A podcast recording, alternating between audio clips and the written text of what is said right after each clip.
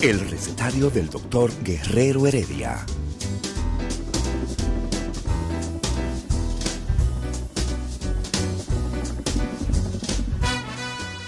Una respuesta para cada pregunta. Una receta para cada problema. Ven a nuestra propuesta radial, amena, diversa y solidaria. Con alto sentido humano y profesional.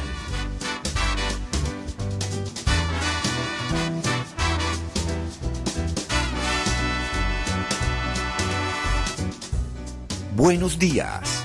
Bienvenidos al recetario del doctor Guerrero Heredia.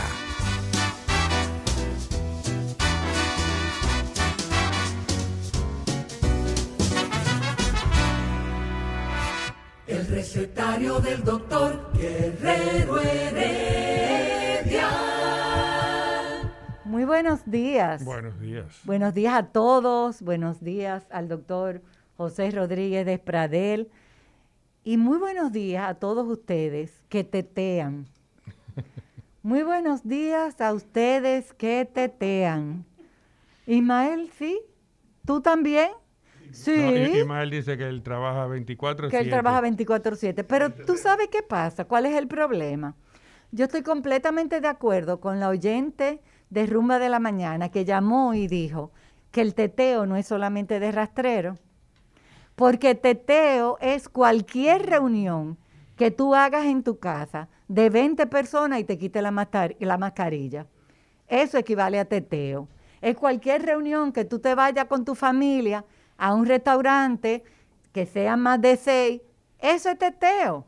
O sea, tenemos que estar claros. No podemos marginar a una parte de la población, ah, que son unos teteadores. No todos todos. y, también es cuando eh, hacemos, diríamos, un, el, uso de un derecho, entre comillas, de decir, bueno, es mi familia y me voy a reunir con ella.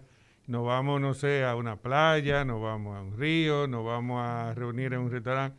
Mi familia, pero si no es con la que tú vives bajo el mismo techo, el... el ya es teteo. Ya, sí, porque los contactos que tienen cada uno son totalmente diferentes, entonces ahí no hay control realmente. Tenemos hoy un invitado muy especial porque es un experto en este tema.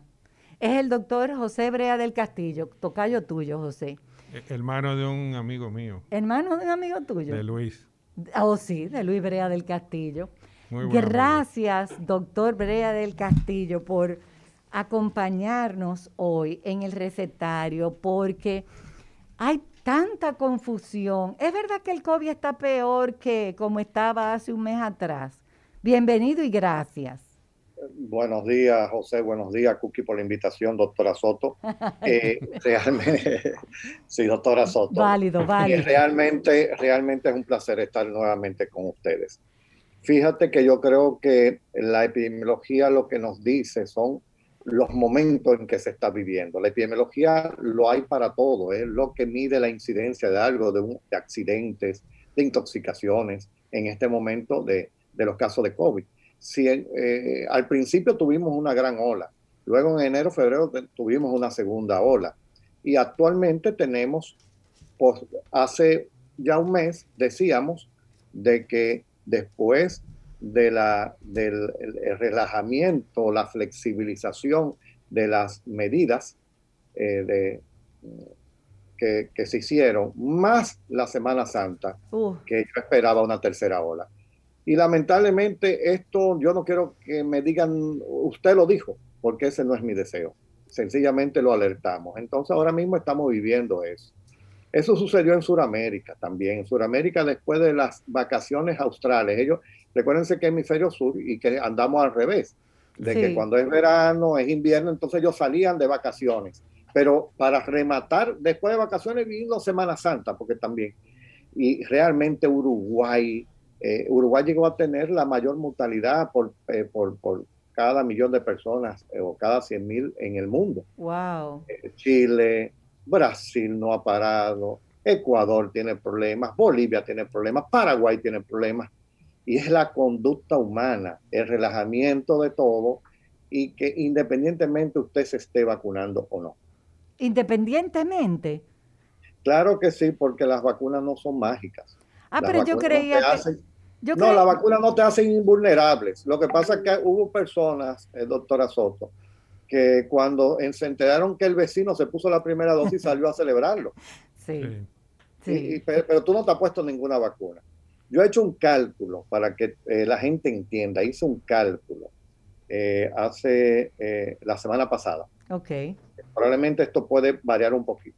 La semana pasada, al principio de la semana pasada, solamente el 12%, oigan bien, el 12% de la población que debe ser vacunada en República Dominicana tenía dos dosis. ¡Wow! Pero eso es un número. El 12%. Eso es un sí, el número 12%. Recuérdate que las estadísticas fueron 800 y tantos mil de 7.8 millones que tenemos. Y esto sin calcular los pacientes de 12 a 17 años que luego van a ser vacunados. Yo lo veo muy bien, pero yo creo que es muy prematuro hablar de eso.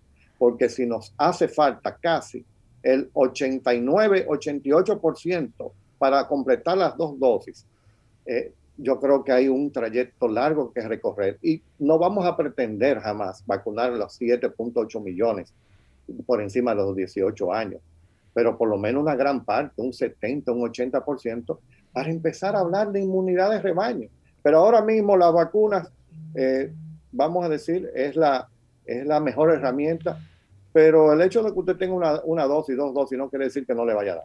Una cosa que está inquietando a los jóvenes eh, doctor Brea del Castillo, y tú como pediatra, eh, pero estos son ya adolescentes o whatever, lo que tienen más de 18 años, pero están con mucho miedo porque resulta, y esto tú no lo sabías, yo te lo voy a dar como una información nueva, que la vacuna produce infertilidad. O sea que si tú te vacunas a los 18 años o hasta los 25, 30, entonces tú te quedas infértil, ya no puedes tener hijos. Y por eso esa población tiene mucho miedo de ir a vacunarse. Yo sé que tú eres un experto en vacunología, que eres el presidente de la Sociedad Dominicana de Vacunología, pero yo tengo que informarte de cosas que tú no sabes para que te pongas al tanto. no, eh, doctora, estamos enterados. Esto es un problema que venimos combatiendo desde hace décadas. Sí. eso, sí, mitos y bulos de todas las vacunas nuevas. ¿Cómo así, mitos y bulos? No es verdad, entonces. Pero cosas que no son verdades. Esto vino por primera vez, eh, eso sucedió con la viruela. Sí. Sí, sí, sí, hace ya décadas. Ah, o sea que esto no es verdad. No, porque si no, entonces no fuéramos 6 mil millones de personas y contando. Oh. Además, ¿cuál es el negocio de infertilidad? cuando una, un, niño que nace es el gran negocio para la sociedad. Gana como persona, gana como ente productivo, pero también eh, mañana va a, tener que comprar una casa, va a tener que comprar un carro, va a tener que utilizarlo. Entonces, eh, oye, a los amigos, eso no es en lo absoluto cierto. No, eh, eso venía, miren de dónde vienen, la última vez después de la, de la viruela. Venían de África donde algunos eh, líderes de comunitarios decían que la vacuna de polio producía infertilidad y mataban a los vacunadores. Y lo oh. único que se producía es que ese país, ese año, en ese momento, hacía una explosión de polio, mataba a muchísimos niños, paralizaba a otros. Y no solamente eso, sino que a todos los países circundantes le, le mandaba polio, porque alguien una noche se le ocurrió en su esquizofrenia o en sus eh, eh, pensamientos que alguien lo iluminó y le dijo, en esa vacuna es para crear infertilidad. Pero déjeme decirte, si usted cree en el celular y usted cree en la ciencia, usted oh. estudia, entonces usted yo creo que debe buscar información adecuada. Y olvídense de eso. No es cierto en lo absoluto. si fuera cierto, entonces quizás nosotros no estuviéramos aquí. y una, una de las cosas también que decían a propósito, como dice el doctor del celular, es que eso, si tú cargabas tu celular y te lo ponías en el bolsillo, también te iba a crear infertilidad. Y nadie ha dejado de usar el celular. Y nadie ha dejado. yo tengo una pregunta. Hay diferentes, eh, vamos a llamarles corrientes, por decir así, de las personas que son antivacunas, o sea, de los que no quieren vacunarse. Eh, porque diríamos que no se puede decir tradicionalmente, pero sí ha habido siempre un, un grupo que ha tenido sus recelos y, y sus reservas. Pero ahora con lo del COVID, eh, pues hay otro grupo que ha, que ha, resurgido y se fundamentan, entre otras de, de, sus, diríamos, de sus bases, en decir, a propósito de los datos que usted dijo, de que eh, de estos que ahora mismo, tomando en cuenta esta nueva ola, eh, estos pacientes que están ingresados, muchos de ellos están vacunados, dicen solo así, están vacunados. Entonces, ¿cómo podemos nosotros reforzar la idea de que la vacuna realmente es lo necesario. Pero lo que hay que ver no es la partecita un poco vacía del vaso, sino la parte llena. Correcto. ¿Qué ha pasado en las personas que están vacunadas con sus dos dosis? La mayoría, 80 y pico por ciento, no se hospitaliza, no hace enfermedad grave, no se intuba y no se muere. Exacto. Eso es lo que está logrando la, la vacuna. No hay ninguna vacuna ni ningún medicamento 100% eficaz ni 100% seguro, eso lo sabemos. Correcto. Lo que pasa es que estamos en este momento, en, en, en este mare magnum, en este eh, tsunami, que va a ir luego cada vez viéndose mejor. Por ejemplo, ya Israel, Hungría, hay cinco países donde han, eh, el mismo Estados Unidos, han caído las muertes, han caído eh, todas las condiciones del colapso, y esto se ha debido a las vacunas. En Estados Unidos, vamos a estar claros, el que iba a Estados Unidos sabía que la mitad de la población no estaba llevando las, las, las reglas. Por eso le fue tan mal sí. uno de los países. Sí, sí, Pero ahora mismo, cuando ya lleva eh, más de 200 millones de dosis, en todo, por primera vez en todos los estados se pusieron en clarito eh, en relación a muertes. Clarito, o sea que en, en el mapa epidemiológico, por primera vez nos dijeron que, que las muertes habían bajado Óyeme, entonces eso no se debe a qué, se debe a las vacunas, más claro. nada. Entonces, yo creo que en poco tiempo, la, y digo esto lamentablemente porque si no nos diéramos cuenta ahora, fuera mejor si nos diéramos cuenta, cómo a medida que los diferentes países tienen la inmunidad de rebaño más cerca, va a impactar en las muertes, va a impactar que el sistema sanitario, señores, los médicos en el mundo, ni aquí, ya no aguantan ya Esto no es una situación difícil, señores, económicamente en todo el sentido. Pero yo estoy seguro de que las vacunas es la mejor solución.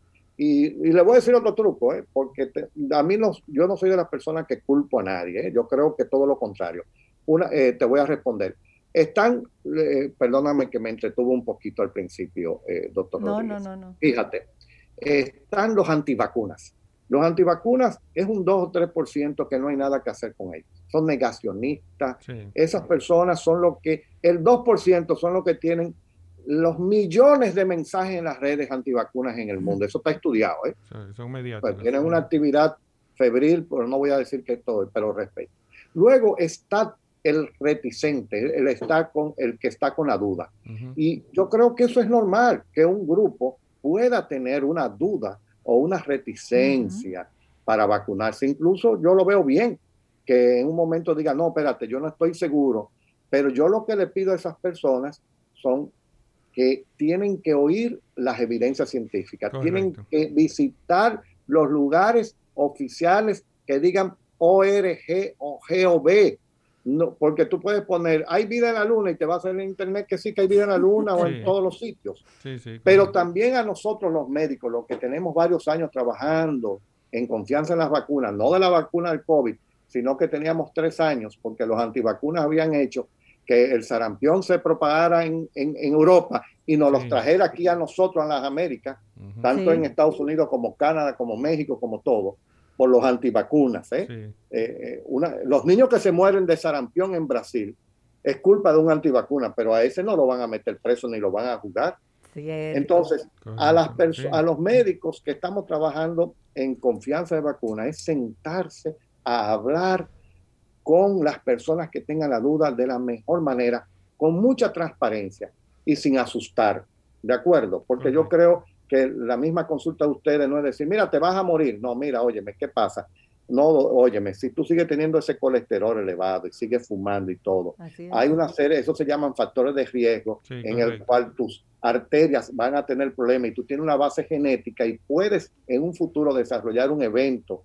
Entonces tenemos que modificar esto. ¿Y qué usted cree, doctora? Mira, te voy a mandar un nutricionista. Mire, doctora, pero yo creo que eso, igual que en el caso tuyo. Entonces, eh, tenemos más trabajo que, hacer, pero estamos en la disposición de hacerlo. Yo le digo a eh, mis pacientes, eh, mire, yo pienso que, porque me hablan del imán, me lo muestran, se lo ponen en el brazo, mire después en el, donde mismo yo me vacuné, pero, dile que se, que, mira, el truco de eso es que se quiten el sudor y tú vas a ver que no va a tener más imagen. Pero espérate, yo tengo una anécdota de risa. Ese es el sudor. Vino una persona con la moneda que mira que no se me cae y cuando se me acerca, la moneda sale volando para encima de mí. Se cayó la moneda y yo le dije, tú ves, yo tengo que preocuparme porque como yo me vacuné con la Pfizer, la mía es más potente y la mía tiene más imán. Por eso fue que la moneda se cayó. Pero está bueno eso. Pero hay un detalle. Lo primero es que, que no hay chip que se te pueda meter. No hay ningún interés en meter un chip porque tenemos esto. Ah, todos tenemos un chip ya en el celular y lo compramos nosotros. Y lo usamos nosotros. Además, los chips se hacen de arena.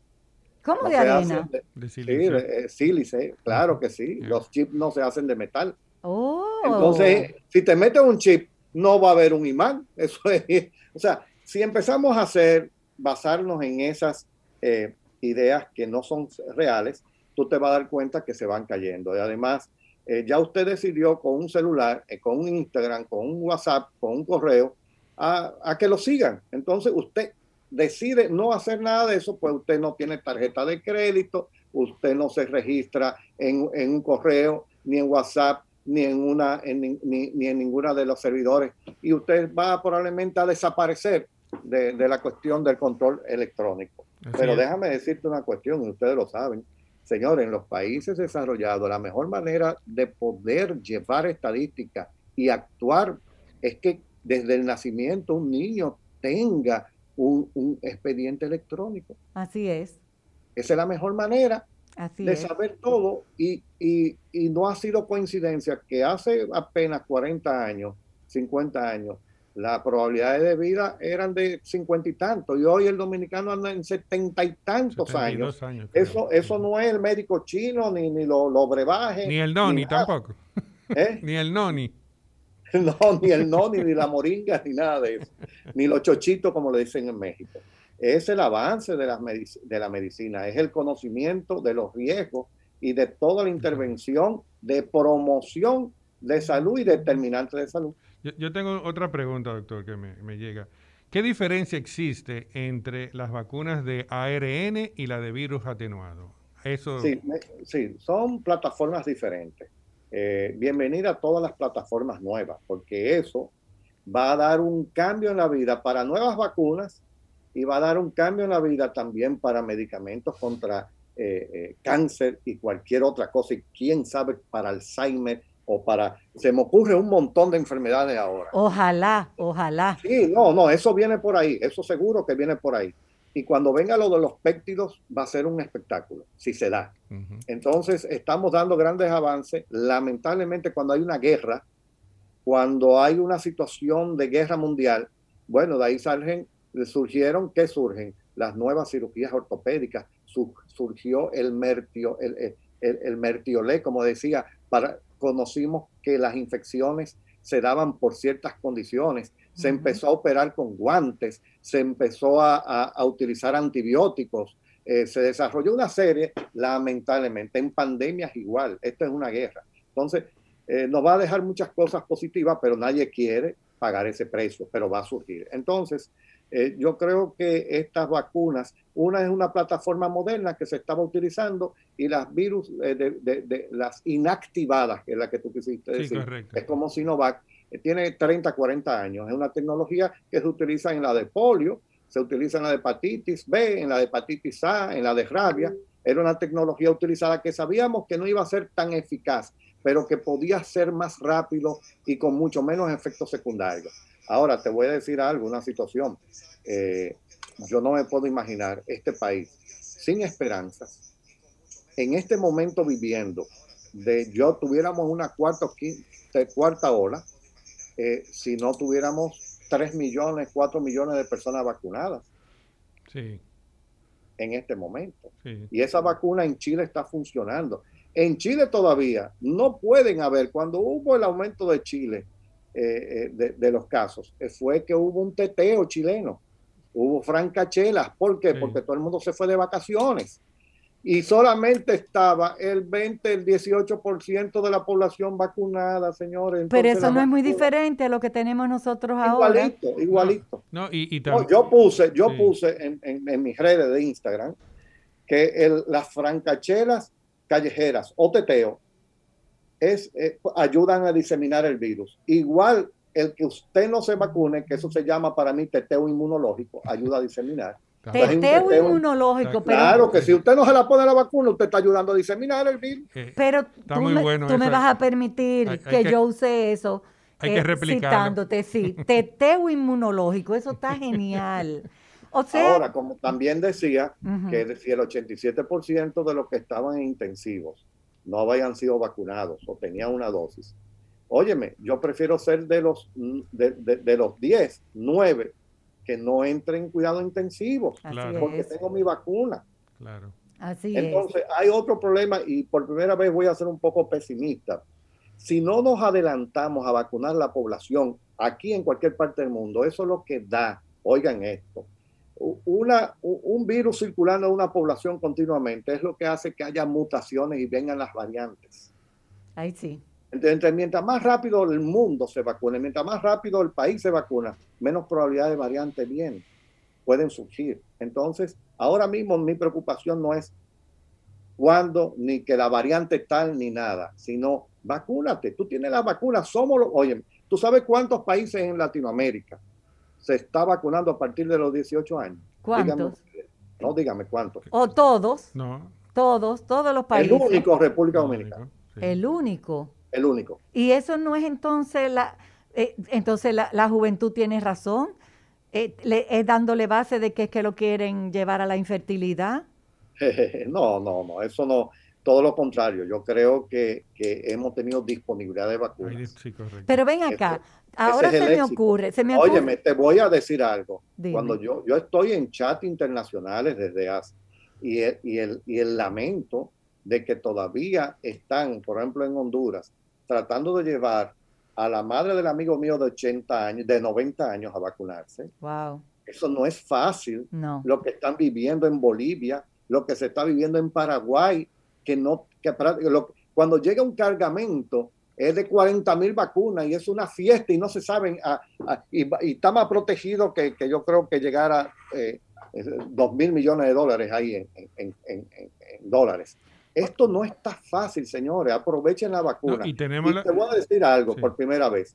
Eh, yo estoy eh, solicitando y pidiendo de que se haga un, un verdadera encuesta.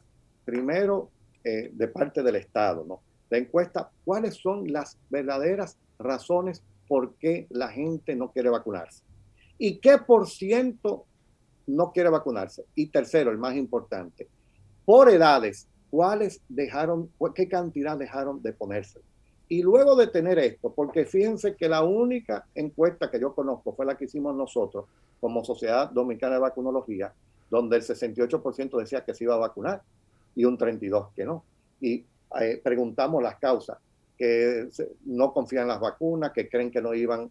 Pero ahora todo eso puede cambiar, es muy dinámico. Si no conocemos eso, no hay ninguna manera de poder caerle atrás ni a los que no quieren vacunarse, ni a los que dejaron de vacunarse, ni nada.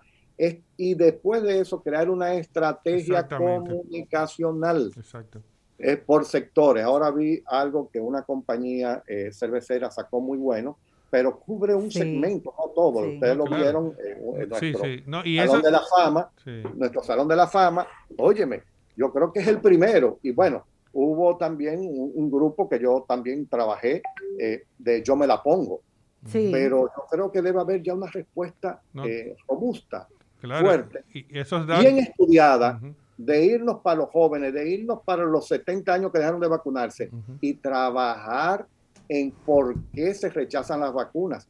Y la manera es convencer, trabajar y además si eso se socializa a las sociedades científicas que estamos en la mejor disposición, de trabajarlo en ustedes como comunicadores es muy importante. Óyeme, eh, poquito, granito a granito se, se, llena el, buche. No, y cuenta con nosotros para lo que sea, hasta para salir a encuestar eh, puerta eh, por puerta si fuera necesario, porque entendemos... Pero ya esta, esta encuesta yo creo que es eh, ya viene del ministerio. eso, es, un, compromiso, porque esos datos, así mismo, esos datos que se obtengan de ahí, es lo que va a dar la base para poder desarrollar esas estrategias que dice el doctor. O sea, con, con datos específicos, saber hacia qué segmento, hacia qué población y sobre todo hacia cuáles son cuáles son las razones de por qué no. Entonces ahí es donde se va realmente a hacer una verdadera estrategia de comunicación.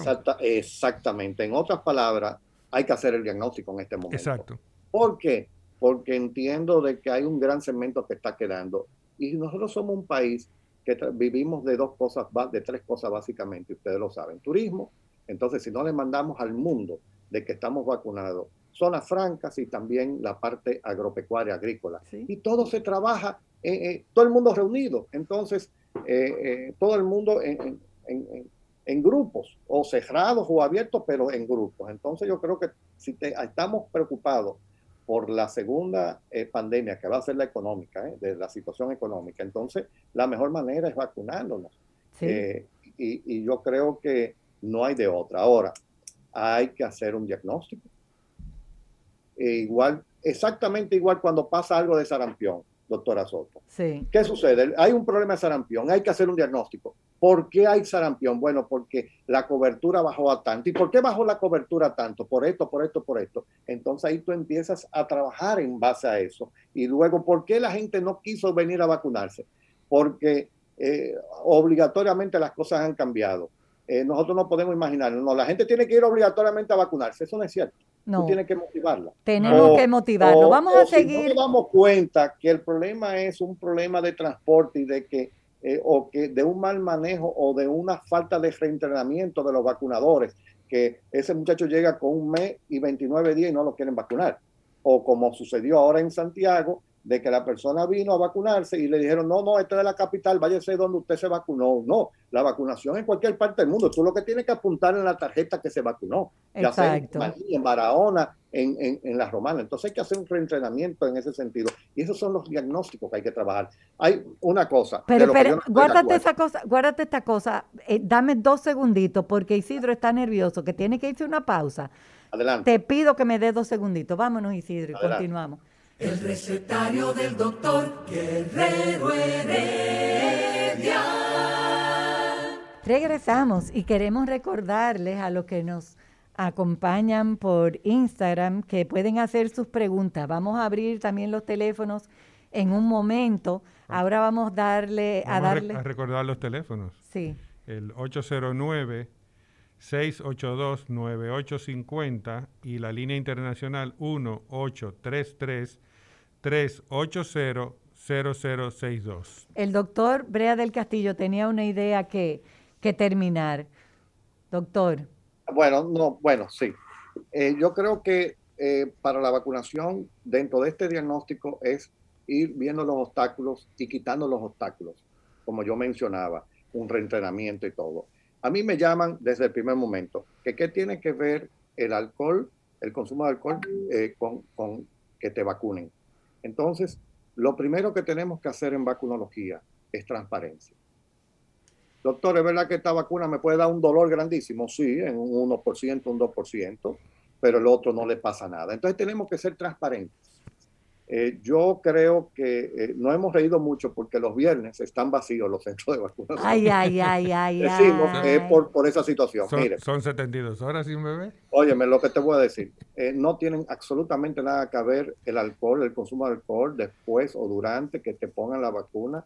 Yo creo que eso es una sugerencia de las autoridades para evitar confusión de efectos secundarios. Usted se, se ponga la vacuna y usted se exceda en el alcohol en el fin de semana y le dé un patatú, le dé lo que sea. ¿Y qué fue lo único raro que usted ha, hecho? No los tres potes de romo, sino la vacuna, porque la vacuna se le pega a todo. Todo. Estoy totalmente de acuerdo.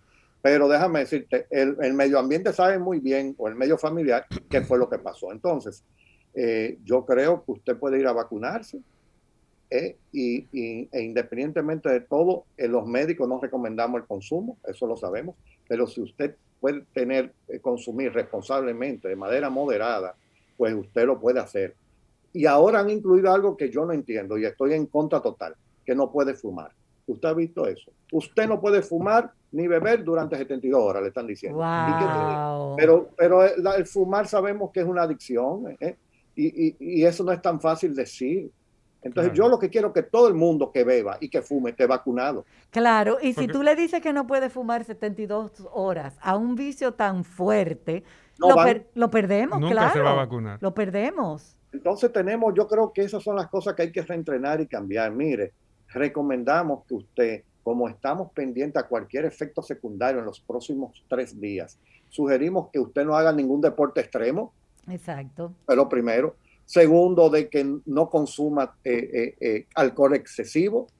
y ya se acabó. Pero tú no puedes, óyeme, si ya de antemano, tú le, mucha gente dice que me están controlando porque quieren ir que yo, a que yo me vacune. Como dice el algo dominicano, contimae que me digan que no pueda beber ni fumar. Así mismo, así mismo. eso se debe abolir, eso se debe abolir. Y más para una población de 18 a 49 años. Aquí me están pidiendo que te pregunten si tú te vacunaste. Claro que sí. Y que si tú le tienes confianza a la Sinovac. Fue con Sinovac que yo me, me, puse las dos dosis. ah, entonces si tú te la pusiste, le tienes... Totalmente. Era la vacuna que me tocaba, era la que estaba disponible, esa es la mejor vacuna. Exactamente. Eso le digo yo a los pacientes. Y, además las vacunas no sirven estando en, en la nevera, es puesta que sirve. Ah, sí. Eso es como la comida. No, tú puedes tener 10 millones de dosis, pero si tú no la pones, ¿para qué sirve? eso es como la insulina. Eso es como la insulina. Claro, yo, tengo dos dosis de Coronavac, Sinovac.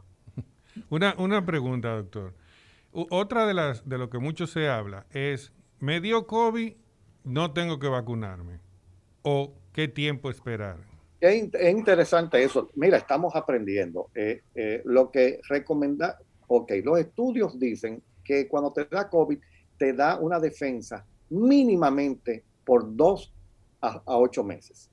O sea, que tú estás protegido mínimamente los primeros dos o tres meses de vida. Entonces, con esto se está buscando de que usted se ponga la recomendación que tú te puedes poner la vacuna a partir de los tres meses. Ojo, de haberte dado COVID. Ojo, si usted le dio COVID y usted se quiere poner la vacuna simplemente tiene que esperar eh, los 14 días y se la pone. No hay ningún tipo de problema. ¿eh?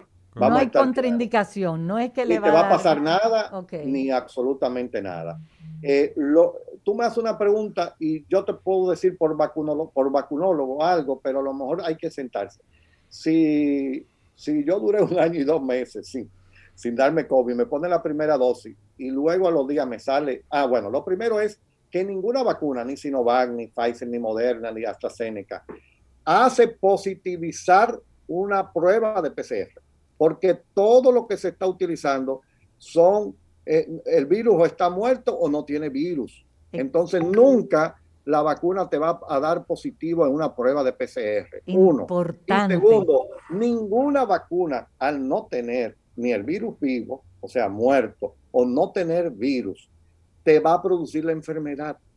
Si usted se la puso y salió positivo, usted lo estaba incubando. Y si usted se puso una dosis, en la primera dosis no protege tanto. Además, el problema es que salimos a celebrar que tenemos una dosis, porque si yo anduve nadando muy bien durante 12, 13 meses, me vine ahogada antes de llegar a la orilla, porque rompí todas mis burbujas y todo. Eso es lo que ha sucedido, más nada. Te puede dar incluso con dos dosis. Vamos a estar claros. Óigame los numeritos, yo soy transparente. Pfizer ha demostrado tener mayor eficacia que cualquier otra vacuna. ¿Qué quiere decir? Que de 100 gente, probablemente habrá 6, 7, 8 que le pueda dar el virus. Y de Sinovac, de 100 gente, probablemente ahí hay 20, 25 que le puede dar el virus. Ahora, prácticamente eh, Pfizer o Moderna, con un 92, 93%, y Sinovac con un 83 a 89% de que no te va a dar gravedad, de que no te va a llegar a hospitalizar y que no te va a intubar. Oye, me estamos hablando que de cada 10, 9, un poquito menos de, de 9 que lo da Sinovac, un poquito más de 9 que te lo da Pfizer. Óyeme, no te vas a embromar, no te vas a intubar, no te vas a, a estar yendo a 11 clínicas y, on, y 14 hospitales y luego de no encontrar, irte en la madrugada en una ambulancia a Santiago. Así es, eso es lo que está Correcto. pasando. Entonces, señores, vamos a estar claros, no seamos tontos, o sea, eh, es como el cuento ese, ¿verdad? Eh, que, que se está ahogando la persona y entonces Dios sálvame, eh, implorando al, Sí. eh, sálvame y venía una persona, ven fulano en una, en una yola, vámonos. Y decía, no, no, no, yo estoy esperando que me salven de arriba. Sí. Y luego al ratico venía otra yola y te ahogaste. Y cuando fue a protestar, pero yo te mandé dos yolas. Yo te mandé dos yolas. Entonces, entonces, eh, la ciencia te está dando eh, eh, las vacunas. Vamos a salvarnos, vamos a evitar un problema. Mira, desde evitar un cola- algo totalmente colectivo hasta tú evitar, señora, hay personas que esto aumenta la pobreza, las enfermedades prevenibles Claro. por vacunas eh, aumenta la pobreza. Uy, Claro. sí. A una persona que no le cubra, que no tenga seguro, que le dé el COVID, óyeme, tiene que tomar prestado, le aumenta la pobreza. Sí, Ahora mismo eh, tú estás en cuidado intensivo, no te cubre 100%. Entonces, una clase media tiene que, joven, tiene que buscar cientos de miles de pesos y tomar un préstamo. Así es. Tengo, tengo una pregunta, doctor. Aunque usted Claro. tocó algo sobre esto, pero para puntualizarlo, por la, por No, la- porque me Lo llega. que haya que repetir, lo repetimos. Sí, es me, importante. me llega esta pregunta. Dice, eh, me puse ya mis dos dosis. ¿Puedo presentar síntomas similares al virus por la vacunación o puedo infectarme del virus aún con dos dosis? Eh, Sí. La última dosis fue hace cuatro días. No y sí. La- las vacunas, por ejemplo, Sinovac hemos tenido la ventaja de que es una de las vacunas que menos efectos secundarios produce. ¿Ok? Sí. Eh, y AstraZeneca un poco más, Pfizer mucho más, pero es necesario. Es un día, día y medio, usted se toma un acetaminofén, se queda en la casa y no es a todo el mundo Sí. también. Sí, Entonces, sí.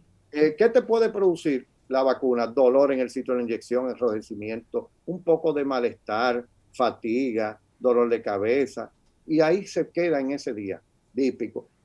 Eh, ojo, hay personas que se, tienen una infección de cualquier tipo y todo lo relacionado a lo que le sucede, o le da un patatú de Sí. neurótico, o le da una migraña, y se lo quiere achacar a la vacuna. Todo Ni es la modo, vacuna. lo achaca. Sí. Pero déjeme decirle que una gran parte de los efectos secundarios entendemos que son emocionales, pero están ahí y hay que atenderlos. Claro. Hay que atenderlos. Pero no, eh, no te da, eh, no te, eh, oigan, las vacunas no te reproducen la enfermedad, no te pueden dar los síntomas de la enfermedad.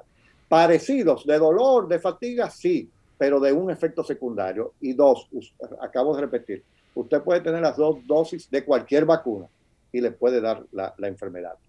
La tranquilidad es que es casi 10 a 9 que usted no va a tener que ir. O sea, el Pero- 90% que usted no vaya a un hospital y usted no se va a morir. Que no va a complicarse. Eso es mejor que cualquier medicamento. Oh, pero Claro. claro, eso es más seguro que nada. Y sobre todo, en las redes, yo me pregunto, porque se insiste con lo de la infertilidad, con lo del chip, con lo del imán, pero no se insiste con videos donde se muestran cómo están las emergencias, cómo están los hospitales llenos de casos, sobrebordados de casos que no se pueden atender, que las personas están, Tú que sabes- necesitan, no están recibiendo. eso es una parte, doctora Soto. Por eso te digo que insisto en el diagnóstico. Hay personas jóvenes que nunca han requerido y viven solos o, eh, y nunca han requerido los servicios de una, de una clínica, de un hospital, de una emergencia. Por ende, no sienten esa situación. Claro, todo el mundo tenemos que tener solidaridad y empatía, pero tú no lo puedes. Hay edades que tú no ves eso. Sí. Entonces, por eso hay que, te preocupa que tú puedas ir a la iglesia? No, yo no voy a ir. Entonces, ¿qué es lo que te preocupa? Esto, esto. Y van a salir las cosas más Correcto. sencillas que podemos abordar y que estamos abordando hoy. Yo estoy seguro que con las preguntas que ustedes están haciendo, estamos resolviendo muchas situaciones en este sentido. Yo creo Entonces, que sí, y ese es el interés. Ese es Y- el y no hay interés. pregunta tonta. Y, y ojalá que el que tenga un miedo, una duda, la pregunte y nadie se le va a reír. Nadie se le va a reír. Óyeme, eh, a mí me hacen unas preguntas que mientras más sencillas sean, me gustan más. porque esa es la partecita, la partecita chiquitica que faltaba para que esa persona se fuera a decidir. Así es. Así es. Eh, hagan toda la pregunta que ustedes quieran, que, que no importa, nadie se va a reír y ustedes tienen derecho a dudar, a tener incertidumbre, pero también tienen el deber de vacunarse. Así es. Tenemos una pregunta del público. Hola, buenos días. Hola. Díganos. Sí, quisiéramos saber cuáles son los datos con relación a la vacuna de AstraZeneca. ¿Los datos en qué sentido? Bueno, en cuanto a positividad después de vacunarse con las dos dosis, ¿cuánto es el porciento, verdad, que, evita? De cobertura. Sí, usted, usted puede tener, como le he dicho, cualquiera de las vacunas, dos dosis y puede eh, salir positivo el detalle que va a haber que esas vacunas, tanto de Sinovac o tanto de AstraZeneca, que son las dos que se han puesto y se están poniendo en el país, es que usted va a disminuir del 90% de no ir a un hospital. Usted está ganando ahí, usted está ganando. No importa que usted tenga un chin de síntomas o sin síntomas, eso no me preocupa. Hay familias enteras, vamos a estar claros, lamentable, que tenían una dosis, dos dosis, y alguien que no, por cualquier razón, no se quiso vacunar. Y de esas de esa familia, ¿usted sabe quién es el que está hospitalizado? El que no estaba vacunado. El que no se quiso vacunar. Y los otros le fue bien. Tristemente. Buenos días, recetario. Buenos días, bendición y salud. Amén. Yo pienso que a mí me dio COVID porque yo tuve asintomática con el gusto y el olfato como una semana. Yo tengo 66 años. Hubo un hijo mío que le dio. Pienso que en ese interín a mí se me pegó algo. Yo lo que quiero preguntar al doctor, ¿me puedes repetir? Hoy si yo me puse la primera dosis, mañana me toca la otra, no hay Sinovac, no, tiene que ser necesariamente con la misma, que le tienen que repetir. No, yo, te, yo, espérate, no te vayas, yo le quiero hacer una pregunta. ¿Tú estás vacunada? ¿Tú estás vacunada? Me puse la primera. De Sinovac. Sí. Pues usted va a encontrar la segunda dosis de Sinovac, usted tranquila. Ah, bueno, pues está bien. No Porque en los centros hay AstraZeneca y todo. Póngasela, no hay ningún problema. Regrese al centro donde usted se vacunó con la primera dosis y ahí le van a tener su segunda dosis ah, asegurada. sí, vaya tranquilo. sí. sí, sí. Ok, muchas gracias, doctor. Siempre. Pero, fíjate, doctora Soto, óyeme, la incertidumbre de que me pueden vacunar con otra vacuna. No, oiga, muy importante. En todos los centros de vacunación, la vacuna que usted comenzó le guardan su segunda dosis. Así que usted es tranquilo. Si se vacunó con AstraZeneca, le van a poner AstraZeneca. Y si se vacunó con Sinovac, le van a poner Sinovac. O sea que regrese al centro. Ahora nos vamos a otra pausa y regresamos con las preguntas. Interesantísimo. Vámonos, Isidro. El recetario del doctor Guerrero Heredia. Rumba 98.5. Una emisora. RCC Media. El recetario del doctor Guerrero Heredia. Regresamos. Recordarle nuestros teléfonos 809-682-9850 y la línea internacional 833-380-0062. Desde el Instagram Live nos preguntan, eh, doctor Brea del Castillo, que si para volver al trabajo se puede hacer la prueba de los antígenos en vez de la PCR, si eso sería válido. Bueno, eh, de acuerdo a lo que dicen eh, las regulaciones, sí, que es lo primero que tienen que hacer. Ahora, yo puedo decir algo, yo creo que en todos los reglamentos y todo, pero yo creo que en estos momentos la prueba, si la PCR no es 100% sensible, creo que, que las pruebas de antígenos están siendo eh, eh, muy bajas en la sensibilidad. ¿eh? Sí se la puede hacer, porque eso es lo que les recomiendan a usted y usted llega con una prueba a su trabajo y usted ha aceptado. Pero creo que las pruebas de antígenos no, ahora mismo no están dando la mejor sensibilidad. ¿Qué quiere decir eso? Que probablemente usted se haga una PCR y usted tenga COVID y probablemente no sea 100% positivo, sino que siempre puede ser un 90, 92, 93. Por eso mucha gente eh, sigue, es negativa, eh, sigue con síntomas y tenemos que hacerle una tomografía y ahí no darnos cuenta que todo. Ahora, con los antígenos, yo creo que eso anda mucho, muy bajito. ¿eh?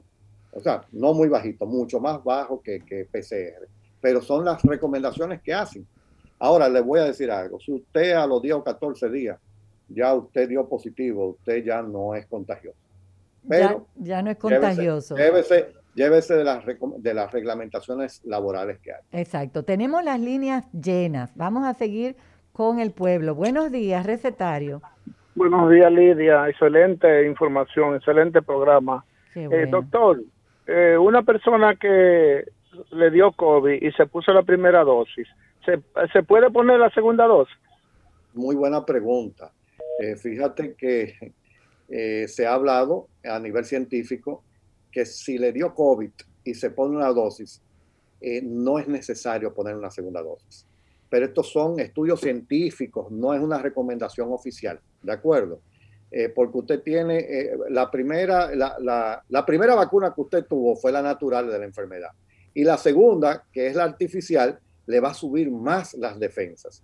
Ahora, yo les recomendaría que hasta que no haya una recomendación oficial, póngase su segunda dosis. Y todavía, más, todavía más protegido. Va a estar protegido, pero yo sé que ese era el, la inquietud. El espíritu de la pregunta. Sí. Buenos días, recetario. Buenos días, bendición y salud para todos. Amén. Yo le tengo dos preguntas. Mire, yo me puse la AstraZeneca, la primera dosis. A los ocho días me dio una reacción de que se me fue el olfato, me dio fiebre y un gran, mucho malestar.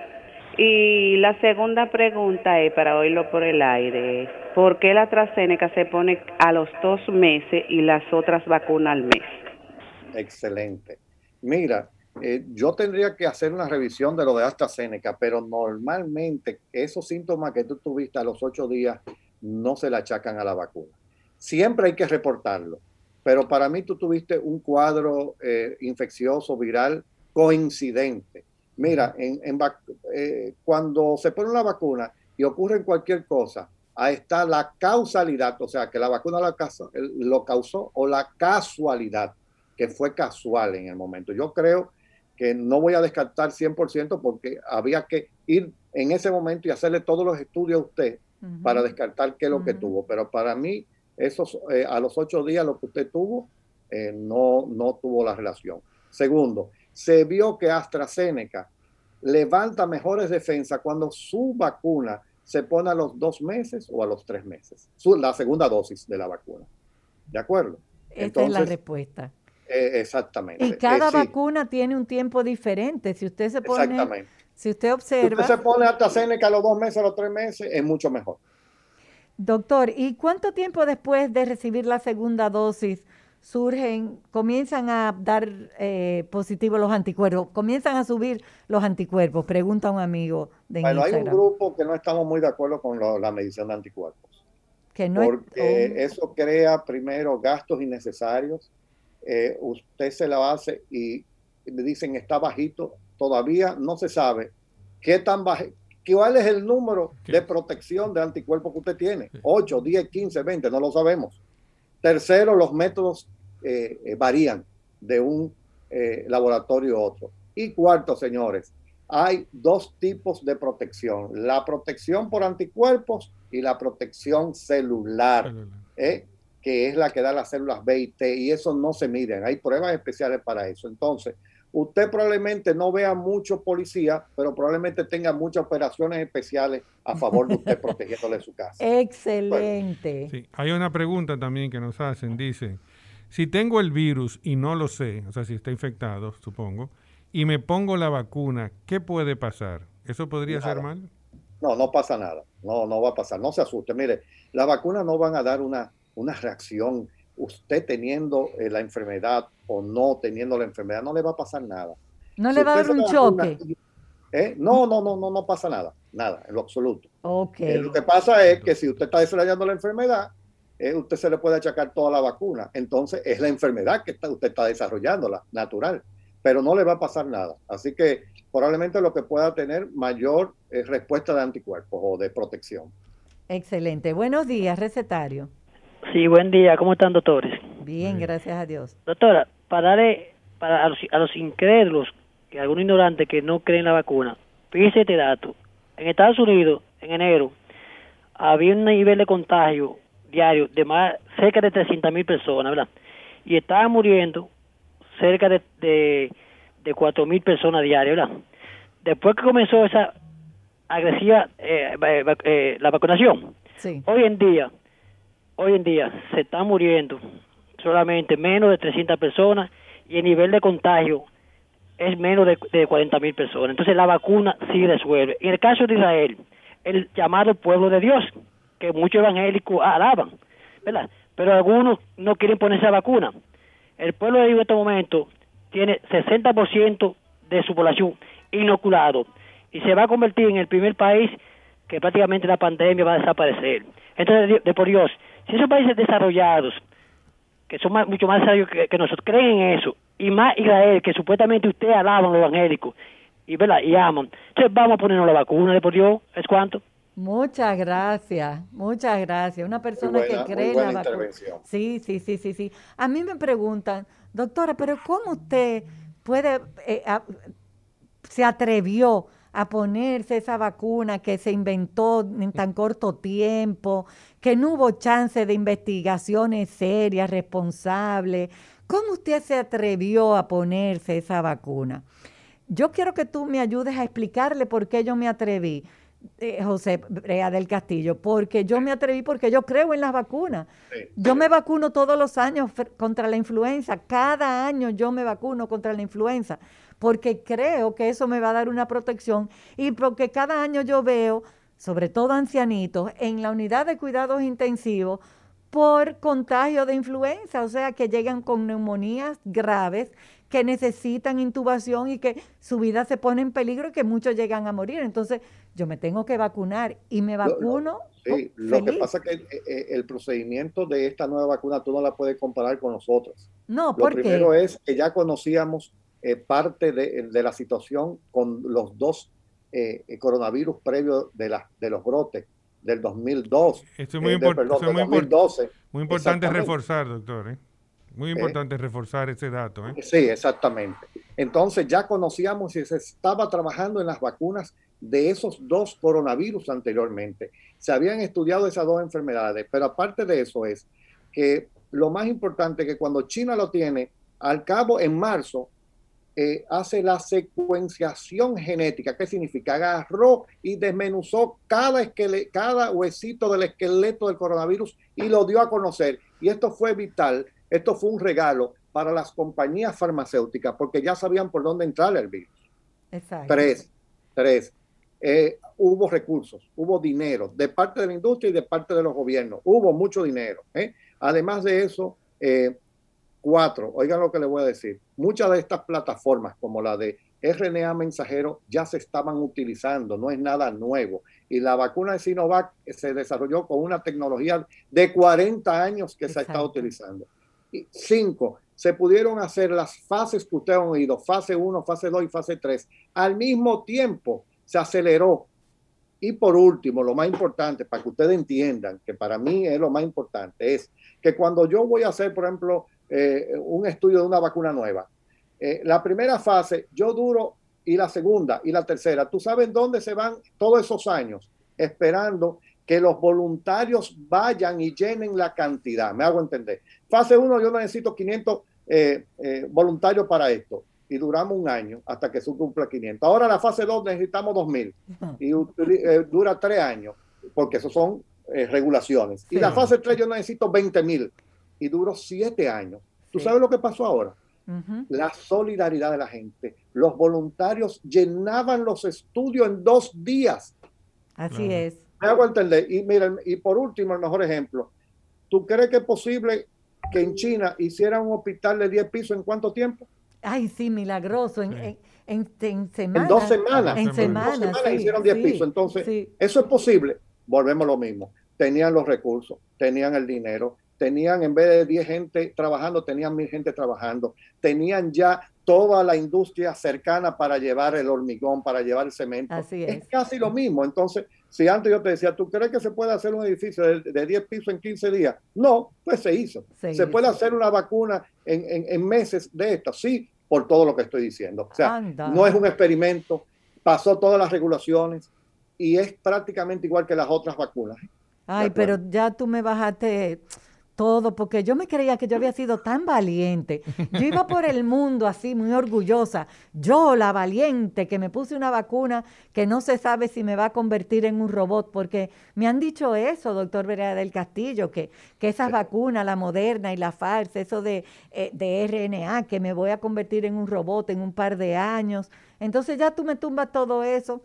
José, tú sabes eso, es, eso. eso es así, pero te voy a dar un detalle y por eso estoy buscando esto aquí Miren, eso de decir que tú dices, mira, óyeme, yo voy a esperar que otro se la ponga. Ah, ¿Y cuánto tú vas a esperar? ¿Un millón? ¿Dos millones? Es más, cinco millones. Cinco millones. Pero mira, ahora yo estoy viendo a nivel mundial que todas las vacunas en el momento que se ponen, ya llevamos a nivel mundial en estos momentos 1.838 8, eh, millones de vacunas. ¡Wow! Mil casi vamos para los 2 mil millones, de, vacunas. Mm, y los dominicanos se han vacunado con casi, eh, con más de 3 millones de dosis. Usted no ve un comportamiento inadecuado ni nada, ni nadie está hablando en chino, ni nadie está hablando ruso. Entonces, ¿qué usted está esperando? O sea, ya cuatro, casi 4 millones de dosis en Dominicana. Y en el mundo, usted ha puesto casi 2 mil millones. O sea, no entiendo. O sea, van a llegar a poner 6 mil millones y usted va a ser el último, metido en una cisterna para que... Qué pues, ¿eh? Metido en una cisterna o en una unidad de cuidados intensivos. Buenos días, recetario. Sí, buenos días, buenos días. Díganos su pregunta. Sí. Adelante. Sí, yo, yo tengo, un, yo soy un sobreviviente de COVID. Soy un sobreviviente pero resulta que hay algo sobre eso que yo quiero preguntarle y que me dio mi opinión. Yo fui al mocoso pueblo a hacerme la prueba. Me exigieron una, ese yo cuento, bueno, que yo no tenía. Me sentía muy mal, eh, con dolor en el cuerpo. Al otro día yo fui bien. Oiga lo que le voy a decir. Aquí me hacen la prueba, hasta que no me dan la prueba yo no salgo de aquí. Entonces tomaron la medida de hacérmela. ¿Qué resulta? Y eso seguí con los dolores y cosas fue el hijo mío y se dio cuenta y me llevó de una vez de ahí. Me llevó para una clínica y de una vez me hicieron las pruebas, salí positivo, me internaron, ahí duré, bueno, todavía estoy en proceso tomándome alguna de, las, de los medicamentos. Y le voy a hacer una pregunta. Escuche, escuche, amigo oyente, al doctor que quiere preguntarle algo. Lo que bueno el testimonio, porque es un problema que está sucediendo en el mundo entero y en la India ahora. Pero le voy a hacer una pregunta. Después que usted mal pasó toda esa situación y vivió la incertidumbre y pensaba que se iba a morir, porque uno piensa eso, ¿verdad que sí? Sí, yo mismo me gritó. Ahora, si yo le digo, y está todo, todo probado, que 10 personas que se pongan la vacuna, 9 no van a pasar lo mismo que usted pasó, ¿usted la recomendaría la vacuna? Pero ¿cómo, cómo que si la recomendaría? Excelente. Yo creo que debería ser obligatorio, claro, por eso no se puede hacer. Muchas gracias. Eh, pero yo quiero, yo quiero decirle algo. Dígalo. Eh, es que, óigame, me enteré en la clínica y yo, el mocoso cuello, yo se supone que salí negativo, positivo, porque fue el mismo día. Entonces yo al otro día tenía que ir a buscar los resultados pero estuve interno y el mocoso cuello, salud pública, no fue por mi casa, ni me llamó, ni nada. Entonces yo pienso que cuánta gente le van a hacer las pruebas, ¿eh? y asustados, por si acaso, no, no le dan seguimiento. Eso puede ser un peligro. Así mismo es, mira, y eso es parte de la epidemiología que tú comenzaste hablando. Claro. Eh, eh, darle seguimiento, rastrear, darle seguimiento a esa persona que dio positivo y rastrear los, contactos. eso es epidemiología 01, eso es importantísimo. Gracias por su llamada, porque el testimonio y además esa alerta. Tenemos que irnos a otra pausa, no, a otra pausa. No se vayan que continuamos con su pregunta que están siendo tan interesantes. El recetario del doctor Guerrero Heredia. Regresamos. Doctor José Brea del Castillo, pediatra, presidente de la Sociedad Dominicana de Vacunología. Hay un oyente que pregunta, ¿por qué un amigo teniendo el COVID, o sea, ya hoy sabe que tiene el COVID, pero las pruebas le dieron negativa tres veces? ¿Por qué pasa esto? Bueno, lo mismo que yo dije, ninguna prueba es 100% sensible.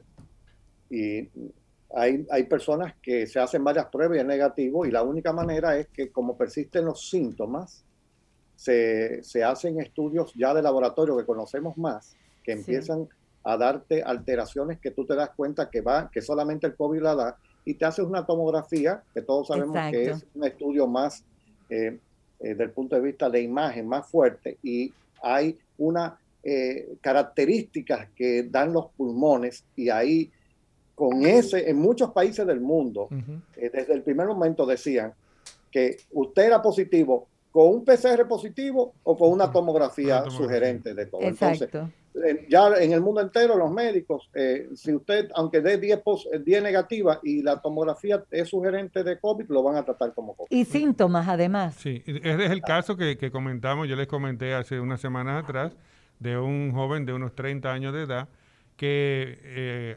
amaneció, por decir así, con dificultad respiratoria. Mm. Eh, por el momento, bueno, fue a la consulta, se, se hizo la prueba, la PCR, Salió negativa, pero además le mandaron a hacer la tomo y la tomo estaba en vidrio esmerilado. Eh, sí, tenía las imágenes características. tenía las imágenes características. Bueno, no características solamente de COVID, pero sugestivas sugestiva, claro. de COVID. Si usted tiene síntomas y, tiene una tomografía sugestiva de COVID, bueno, pera ahí en Olmo, ¿verdad? Entonces, eh, vamos a estar claros. Y son características. Yo sé que te, traicionó la, eh, el, que no son patognomónicas, no, pero sí son características. Pero yo sé que fue ahí el... Exacto, ahí fue el, el, el, también ahí yo mismo, ahí, lo que significa que hay algunas cosas que tienen una enfermedad que son propias de esa enfermedad exclusivamente. Exacto. lo que quiso decir la autora que sí es característica de esta enfermedad, pero la pueden tener otras enfermedades. Que la comparten otras enfermedades. Gracias. Buenos días, recetario. Sí, buenos días, bendiciones para todos. Yo quería preguntarle al doctor, este, yo tengo 61 años de edad. En enero me dio el COVID, pero esto me activó el virus de la varicela, los niveles salieron altísimos. Mi pregunta es, yo puedo ponerme la vacuna porque yo me la quiero poner, pero entonces dicen que tengo mucho anticuerpo. Entonces tengo pero, no, no, pero una pregunta, ¿usted sufrió de una crisis de herpes zóster? Sí, o sea, no me dio el herpes zóster, hace tres años más o menos me dio, porque a mí me había dado eh, eh, varicela cuando era niña. Recuérdese que cualquier enfermedad o situación que le disminuya la defensa, puede surgir el herpes No importa que sea COVID o no. Entonces, la pregunta, si usted debe vacunarse con más razón. Exacto. Vaya a vacunarse tranquila, no le va a pasar nada. Eh, si, eh, no se lleve de los anticuerpos. Y si tiene tantos anticuerpos, que yo no sé para mí qué es mucho, qué poco, póngase una dosis. Pero vaya y vacunes. Buenos días.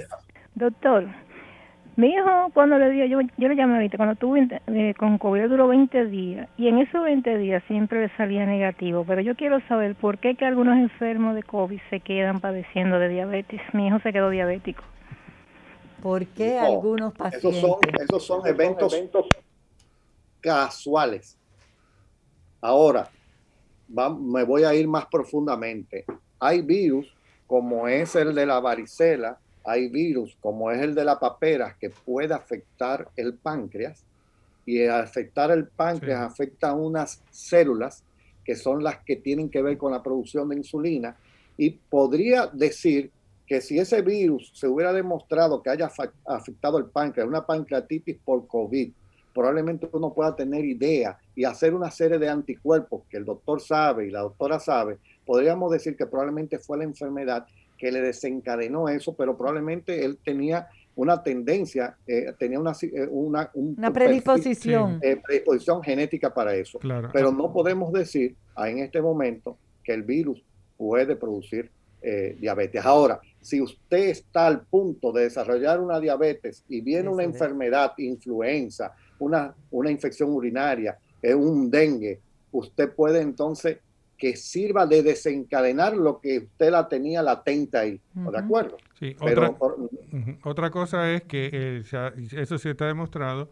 Una de las espigas de donde se une también es ahí mismo a nivel de la, de la célula beta.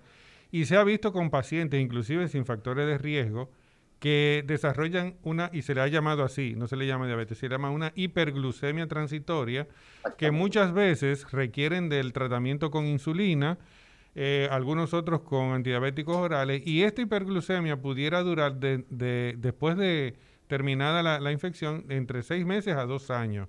Y eso se viene evidenciando desde el MERS, desde, eh, que, desde que ocurrió desde el 2012. desde el 2012 y en estos casos, yo estoy, yo he visto ya, he visto, eh, casualmente ayer vi un paciente que sin factores de riesgo de ninguna clase para, para desarrollar, de hecho, ni siquiera hipertenso era, y es un individuo ya de, más de 60 años, que eh, desarrolló hiperglucemia durante su internamiento eh, que fue bastante, eh, o sea, fue, no, no, fue leve la, infección. Fue agresiva. Fue agresiva. se egresó con insulinoterapia y ahora mismo, ya él tiene unas dos semanas de egresado más o menos, ahora mismo ha habido que titularle hacia abajo, o sea que ha ido disminuyendo los requerimientos de insulina y se pasó a antidiabéticos orales, con obviamente con, anti, con un monitoreo. Por, por eso, o sea, es una hiperglucemia transitoria, estamos aprendiendo, todavía no sabemos todo de él, pero se ha visto que, se dan esos casos. O sea, el virus afecta el páncreas y, afecta y desarrolla que, la, que el azúcar, vamos a decir, se le vaya hacia arriba. Sí, había salido hace tres meses un artículo en ese sentido, pero como bien ah, se refería a lo de antes, pero no sabíamos con este hasta qué punto. Pero un virus que afecta todo el sistema. Mira, este virus afecta a ojo, este virus afecta a nivel neurológico, este virus afecta a nivel gastrointestinal, afecta a todo porque cardiológico. impacta cardiológicamente las miocarditis todo. Impacta en todo entonces todo puede suceder es una por eso que el mejor pleito es el que no se echa si usted se pone la vacuna y usted se está protegiendo de que no le da evita estas complicaciones derivadas de, de esta enfermedad o sea que el mejor pleito es el que no se echa claro que sí buenos días recetario eh, ¿Qué eso, escúcheme, recetario, qué eso de que hay que esperar 90 días después que uno sale de una clínica eh, que salió de COVID? ¿Que hay que esperar 90 días para vacunarse? Eso es lo que dicen los doctores. No. Sí, sí, no, no, no. Sí. Nosotros la recomendación es eh, la sugerencia que usted podía durar tres meses óptimamente porque usted estaba protegido. Ahora, si usted a los 14 días de haber salido de la clínica y estar se quiere vacunar, usted se puede vacunar. O sea, no es que usted tiene prohibido vacunarse por 90 días, eh, que eh, me dio la impresión que eso era lo que él había entendido. Usted no tiene prohibido vacunarse. A los 14 días ya usted puede ir a un centro de vacunación y recibir la protección que le brinda la vacuna. Vamos a ponerlo al revés. Es que después que usted le dé el virus, usted tiene como una, eh, tiene una protección durante tres meses de que probablemente no le vuelva a dar. Por lo tanto, usted puede estar tranquilo sin una vacuna hasta dentro de tres meses seguro. Ahora, si usted quiere adelantar el proceso y a los 14 días vacunarse, adelante. No hay ningún problema. Doctor, ¿y eso que está diciendo mucha gente de que va a haber que, que ponerse un refuerzo, que la vacuna no es para toda la vida, ¿Qué, sabemos de eso? Mira, yo te puedo decir, hay dos cosas de las que no me gustan hablar. La palabra no me gustan hablar. Eh, no, claro que en los ambientes científicos eso lo estábamos hablando del primer momento. Que probablemente eh, este, un, este virus es un evasor del sistema inmunológico. En otras palabras, que estamos aquí. Este es un virus que a ti te da y el sistema inmunológico no reacciona tan bien eh, como nosotros queríamos, quisiéramos, como si fuera lo de la varicela o el sarampión, o de la vacuna de varicela y sarampión, vamos a estar claros. Es un virus bien, bien chivo, ¿eh? bien paranoico y, y, se defiende muy bien. Entonces, no me gusta hablar de la tercera dosis. ¿Tú sabes por qué? Hasta por solidaridad. Okay. Si, en el, si, si Latinoamérica el 4% de la población está vacunada, y estamos hablando de tercera dosis, si aquí en el país apenas el 12% de la población está vacunada con dos dosis, estamos hablando de tercera dosis. Como que no va, porque como que estamos dando un salto cuántico. Tenemos que preocuparnos por el, el, el, por la primera. 88% de que falta. Uno, dos. Es posible, porque así sucede con influenza. Exacto. Que se dé, no hay problema. Y me voy más lejos. ¿Hasta qué punto no sea reformulada? Que venga una vacuna que incluya lo de las variantes en el momento. Eso no lo sabemos ahora mismo.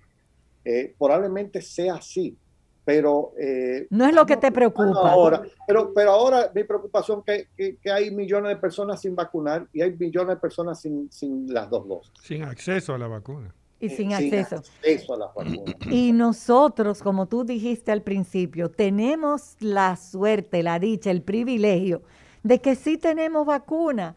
Vamos a acudir a los centros de vacunación. Muchos clubes eh, sociales están vacunando. En, en ¿cómo se llama? En universidades, en supermercados. en supermercados, en centros comerciales. Vamos a acudir a vacunarnos. Señores, Ismael, que tiene 22 años, me acaba de mostrar su cartilla de vacunación. Un aplauso para Ismael, que ya se vacunó. Dilo en todo a tus amigos, ponle en las redes sociales una foto de tu cartilla de vacunación. Yo lo hice, yo puse una cartilla, le cayó una gota de, de café a la fecha de nacimiento. No sé por qué. No se puede ver mi fecha de nacimiento en mi cartilla de vacunación. A mí, me atacaron por eso también. bueno, pero eso es válido, ¿verdad? Le iba a decir más. Claro, porque mira, eh, ah, bueno, vamos, adelante con la... Con la llamada. Buenas. Doctora. Sí, usted otra vez, pero qué suerte, qué bueno. Los dominicanos, sí. nosotros los dominicanos, porque en el mundo entero está sucediendo lo mismo. Somos muy roquiquielda y sin grasa. Nos fascina llevar la contraria. Si no hubiesen estado, estuvieran acabando el gobierno porque no trae la vacuna. Ahora buscan otro motivo para no ponérsela. Y los adultos, yo soy bien adulta, yo tengo 66 años, por estupidez. Estamos viviendo nuestras horas, ya estamos en el promedio de vida que nada nos va a hacer daño. Vacúnense, caramba. Muchas gracias. Pero mira, hay un detalle y esto va con, para con todas las vacunas.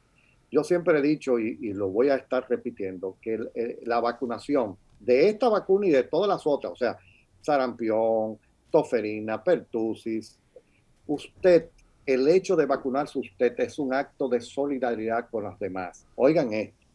Y el doctor dice que sí porque entiende.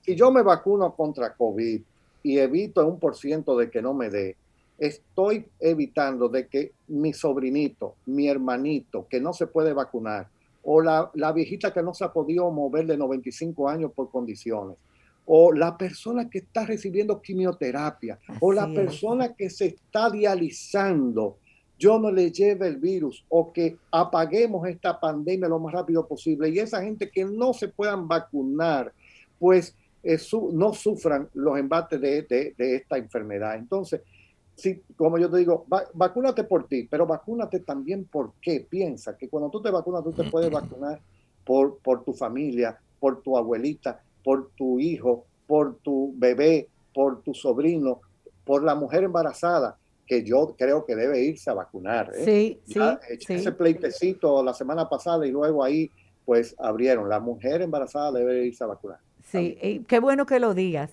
Y qué bueno que digas, que insistas en eso, que te, te vacunes no solamente por ti, sino por los que amas. Buenos días, recetario. Buenos días. Díganos. Eh, doctor, yo quisiera saber algo, tengo una curiosidad. ¿Por qué no es lo mismo tener anticuerpos por, por haber contraído el virus que tener anticuerpos por tener una vacuna? Buena pregunta. Doctor Berea del no es lo mismo? que por qué no es lo mismo. Bueno, ok, eso, hay, lo que yo llamé, hay inmunidad natural e inmunidad artificial. La artificial es producida por las vacunas, la natural es por la enfermedad. Eh, lo que pasa es que hay algunas enfermedades, por ejemplo, el virus del papiloma humano, cuando a la mujer le da o al hombre le da, y puedes repetirle y producirle cáncer, porque es un evasor del sistema inmunológico. O sea, ese virus no le importa al sistema inmunológico que repita nuevamente. Este virus probablemente es lo que está diciendo, estamos aprendiendo, el doctor lo, ha dicho, nosotros no sabemos cuánto tiempo tú te quedas con este virus eh, protegido durante tanto tiempo, no lo sabemos. Por lo tanto, lo tenemos que asegurarnos a través de la vacunación. Generalmente la vacunación podría durar más que, lo, que, la eh, eh, inmunidad natural. Es posible, eso no lo sabemos, pero mientras tanto, protégete. Buenos días, recetario. Buenos días. Tenemos que decir que fue gracias a Dios, pero también gracias a un presidente como Luis Abinader con buen corazón, porque el otro era un demonio, lo que teníamos ahí, estaban buscando dinero. gracias a Dios y gracias a la buena voluntad de muchos dominicanos, eh, es que tenemos esta oportunidad. Vamos a aprovecharla. Vamos a aprovecharla, vamos a llenar los centros de vacunación. Eso de que me llamó la atención cuando el doctor dijo que los viernes la gente no se está vacunando.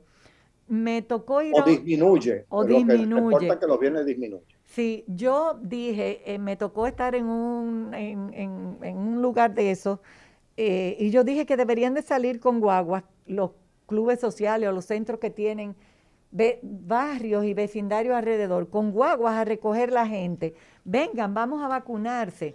Eh, tener esa iniciativa. Eh, díganos. Buenos días. Lidia. Hola.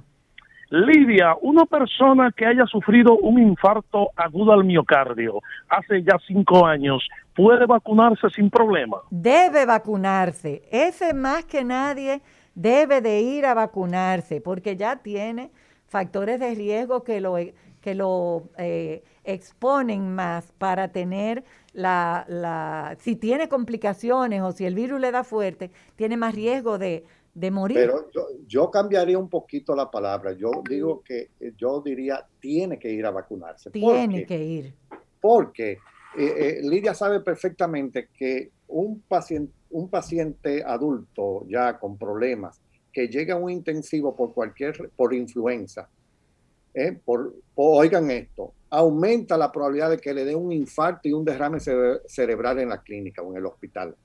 Entonces, toda enfermedad que dé duro, como fue en una época chikungunya y ahora el COVID, y que usted como hipertenso, diabético, problema renal, eh, eh, cardíaco o de cualquier otra enfermedad que usted tenga crónica, si lo lleva a un intensivo, le va a pasar todas las complicaciones del mundo. Entonces, señores, el mejor pleito es el que no se echa. Recordar eh, eso. Claro que sí, las, las personas eh, con situaciones cardíacas, renales, eh, de diabetes, son las primeras que tienen que ir a vacunarse.